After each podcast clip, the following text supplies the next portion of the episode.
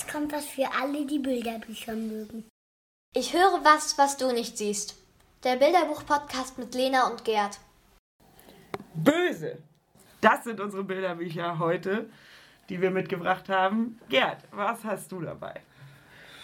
Ja, das hast du jetzt echt böse gesagt. Böse. Ja, und wir haben tatsächlich zwei Bücher, die mit dem Grund, mit der Grundspannung sich beschäftigen, was ist gut und was ist böse. Ähm, und mein Buch heißt Der böse Kern. Und du siehst auf dem Cover einen Sonnenblumenkern, wo besonders die Augen auffallen und die Augenbrauen.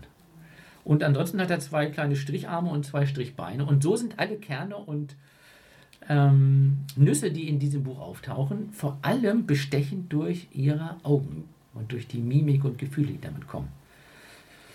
Was der böse Kern macht? Niemals stellt er Dinge dahin zurück, wo sie hingehören. Er kommt immer zu spät, er versteht nie die Hände.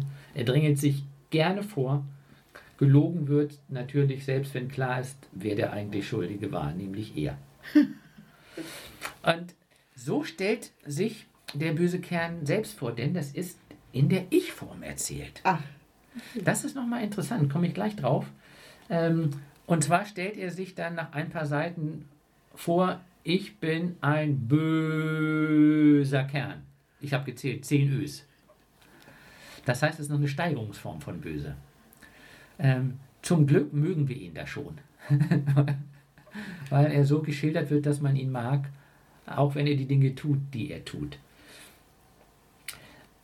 Dass er das aus der Ich-Form erzählt, ist wirklich nochmal interessant, weil wir da so sehen, wie so er wird als böse bezeichnet, tut etwas und irgendwann übernimmt er diese Formulierung für sich.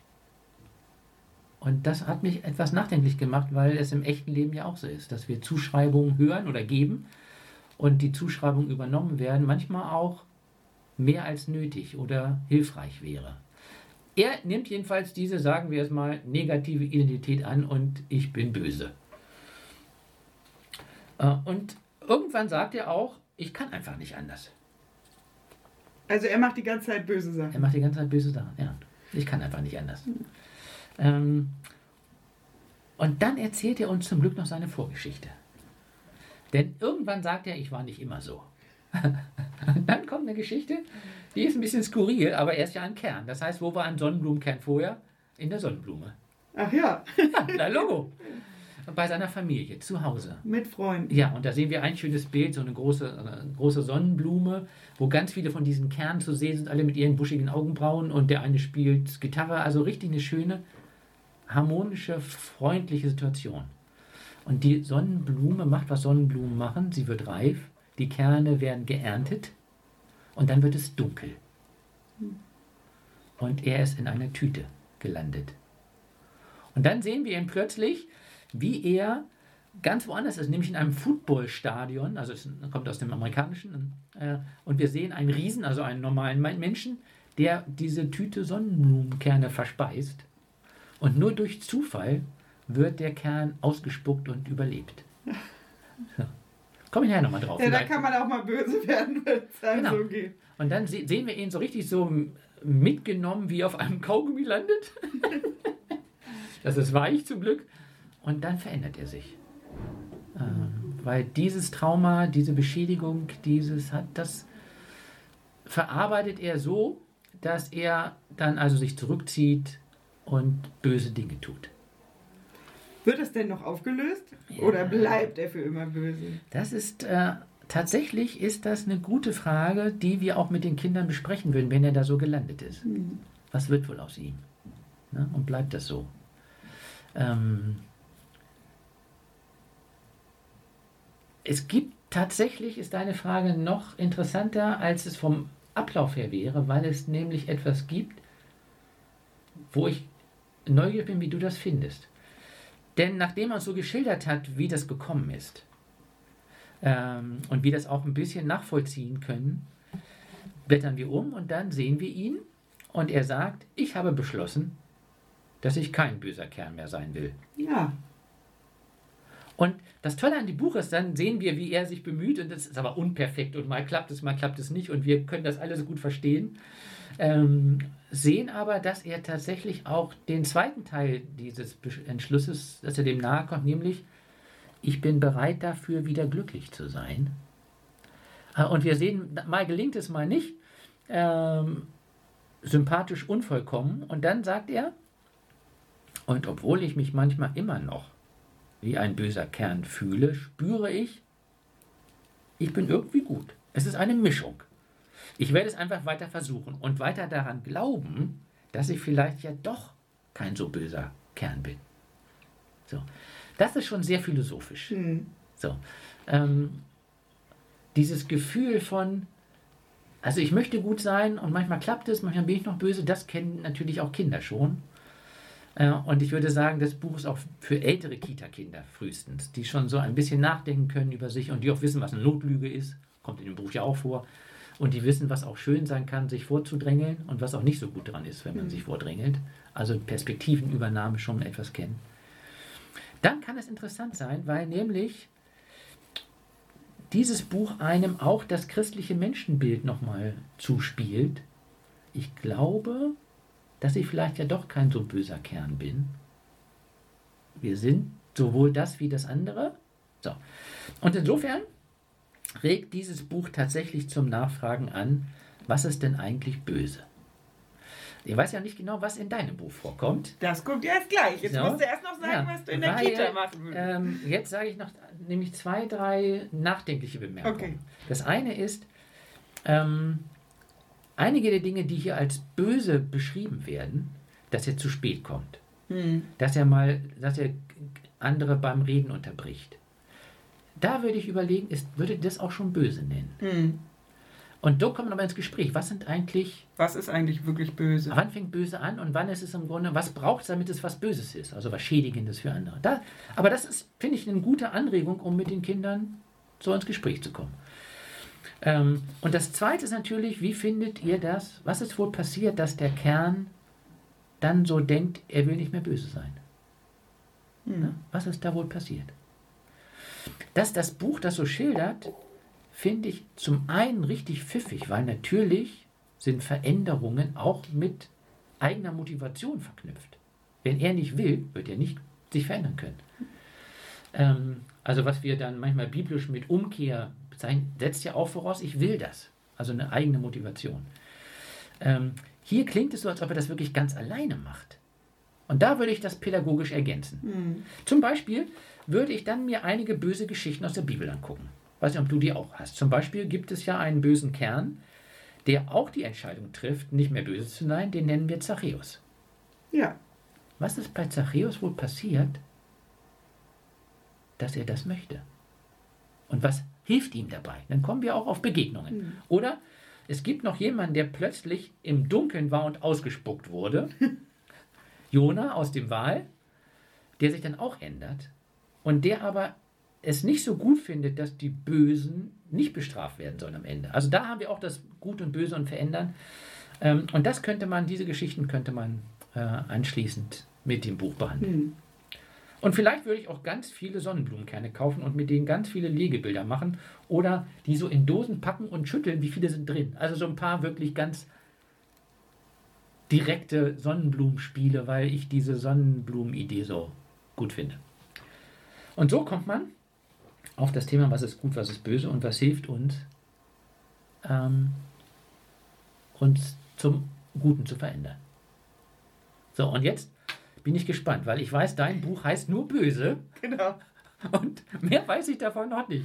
Bei mir geht es aber auch darum, was ist gut und was ist böse und manchmal ist das gar nicht so leicht zu unterscheiden. Bei mir geht es erstmal grundsätzlich um die Bauernhof-Idylle, die ja eigentlich Ah. von uns oft als gut Ja. äh, bezeichnet wird. Also die Tiere auf dem Bauernhof sind eigentlich alle lieb. Jedenfalls behaupten sie das von sich. Ja. Für meistens und fast immer. Ja. Aber heute haben sie alle Gemeinheiten im Kopf. Und der Hund erschreckt darum den Hahn. So doll, dass der Hahn durch die Gegend fliegt und alle Federn verliert. Und dann lachen alle.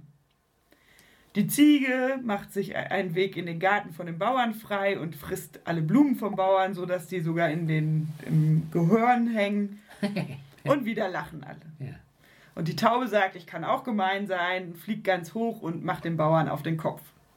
Und wieder lachen alle. Das Schwein, das sagt dann auf einmal, ich habe das Futter von allen gefressen. Da lachen sie erstmal alle nicht, sondern sind erstmal sauer, dass sie das Futter gefressen haben. Aber es stimmte gar nicht, der Bauer war noch nicht zum Füttern da, also lachen wieder alle. Und dann kommt die Katze. Sie will jetzt auch was Gemeines machen. Und sie jagt die Maus. Und alle Tiere gucken ganz gespannt. Und da wird das Buch wirklich auch so richtig zeitlupenmäßig, weil man so denkt, oh Gott, also das andere war ja alles noch so ein bisschen lustig, aber wenn sie jetzt wirklich die Maus frisst, Das wäre richtig böse. das wäre richtig böse. Und dann macht es auf einmal Klack. Und das Pferd, von dem niemand gedacht hätte, dass es irgendwas Böses macht, weil es immer nur lieb ist, ist mit seinem Huf auf die Maus getreten. Auf die Maus. Ja. Und alle Tiere sind mega schockiert. Also das Buch ist dann, also wirklich, das finde ich auch echt genial. Das Buch wird dann wirklich, die Bilder werden so detailliert.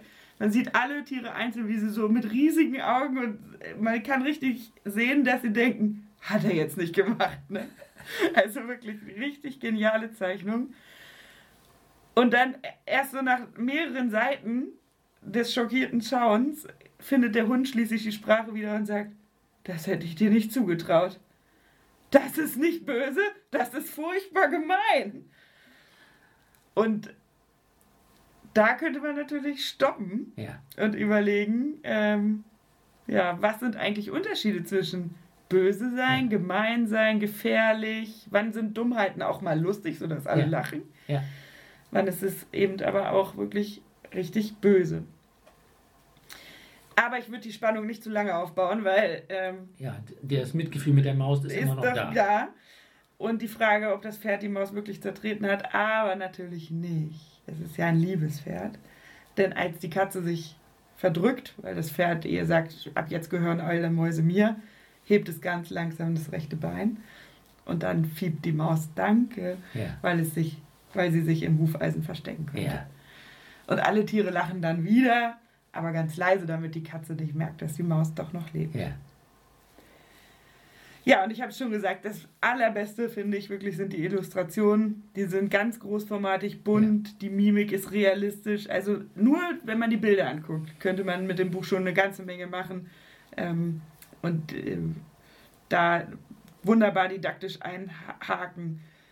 Auch eben nochmal, ja, manchmal ist es ja so, man macht dann so Scherze, also Kinder auch, und es steigert sich und schaukelt sich so hoch und dann irgendwann ist der Scherz halt plötzlich dann eben doch was Böses und Gemeines. Und man weiß gar nicht, wie man rauskommt aus Ja. der Situation. Weil das ist mir aufgefallen, das ist in diesem äh, bösen Kern auch, aber nicht so stark wie bei dir, dass natürlich auch die Reaktion der anderen etwas auslöst. Also diese Wechselwirkung von, wie man es nennt, bösem Verhalten und denen, die zuschauen, die es begrüßen oder die dazu schweigen, äh, spielt ja eine große Rolle. Hm, genau. Wenn alle mich noch äh, ähm, lachend anfeuern, dann mache ich noch mehr Blödsinn. Ne? Also ist ohne, so, wenn man so eine Art systemischer Blick, wir sehen das damit auch, es ist eben nicht nur die einzelne Figur, die böse ist, sondern oder die böse verhält, sondern es ist im Grunde in einem Setting. Ja. Ja, Genau. gut. Ich habe das Buch auch schon jüngeren Kita-Kindern vorgelesen und habe dabei gemerkt, dass man wirklich aufpassen muss, wenn man die Stimme auch noch so spannend Ja. macht. Dann ist es fast schon zu viel. Ja. Also da muss man gerade bei den jüngeren Kindern echt ein bisschen aufpassen, ja, ähm, dass man es nicht zu spannend macht, weil die echt mit der Maus mit Ja. fiebern und Angst haben. Aber ich glaube, dass gerade in der Grundschule die Kinder mega begeistert sind, dass es mal so ein spannendes Buch gibt und nicht so leicht dahin plätschert, Ja. sondern ähm, ja, also mega Einstieg ins Thema Gut und Böse, das ja im Religionsunterricht immer wieder Ja. auftaucht. Also ich habe nämlich äh, auch überlegt, Kain und Abel. Mhm, natürlich. Mose, der erschlägt einen Aufseher, also Ja. das ist jetzt auch nicht per se gut. Der Angeber Josef Ja. ist auch so ein bisschen, naja. Ja. Ähm, und natürlich auch die Frage, wie geht Gott mit Bösen, in Anführungsstrichen, um? Woran sich ja die ganze Frage der Rechtfertigung eigentlich auch hängt. Und ähm, also die Jona-Geschichte, die hatte ich ja mal kurz erwähnt, kommt auch in der Kita vor, aber ich weiß, in der Grundschule ist sie Mhm. auf jeden Fall auch dran. Und das finde ich wäre auch nochmal Ja. interessant, weil in der Jona-Geschichte in der Bibel wird ja nur gesagt, in Ninive waren die Leute böse. Und am Anfang haben wir so praktisch im anderen Setting Beispiele für, was das sein könnte. Hm. Das waren unsere beiden Bücher zum Thema Böse. Du hattest dabei Der böse Kern. und ich Böse. Wie immer findet ihr die Angaben auf unserer Homepage www.rpi-locum.de. Tschüss, bis zum nächsten Mal.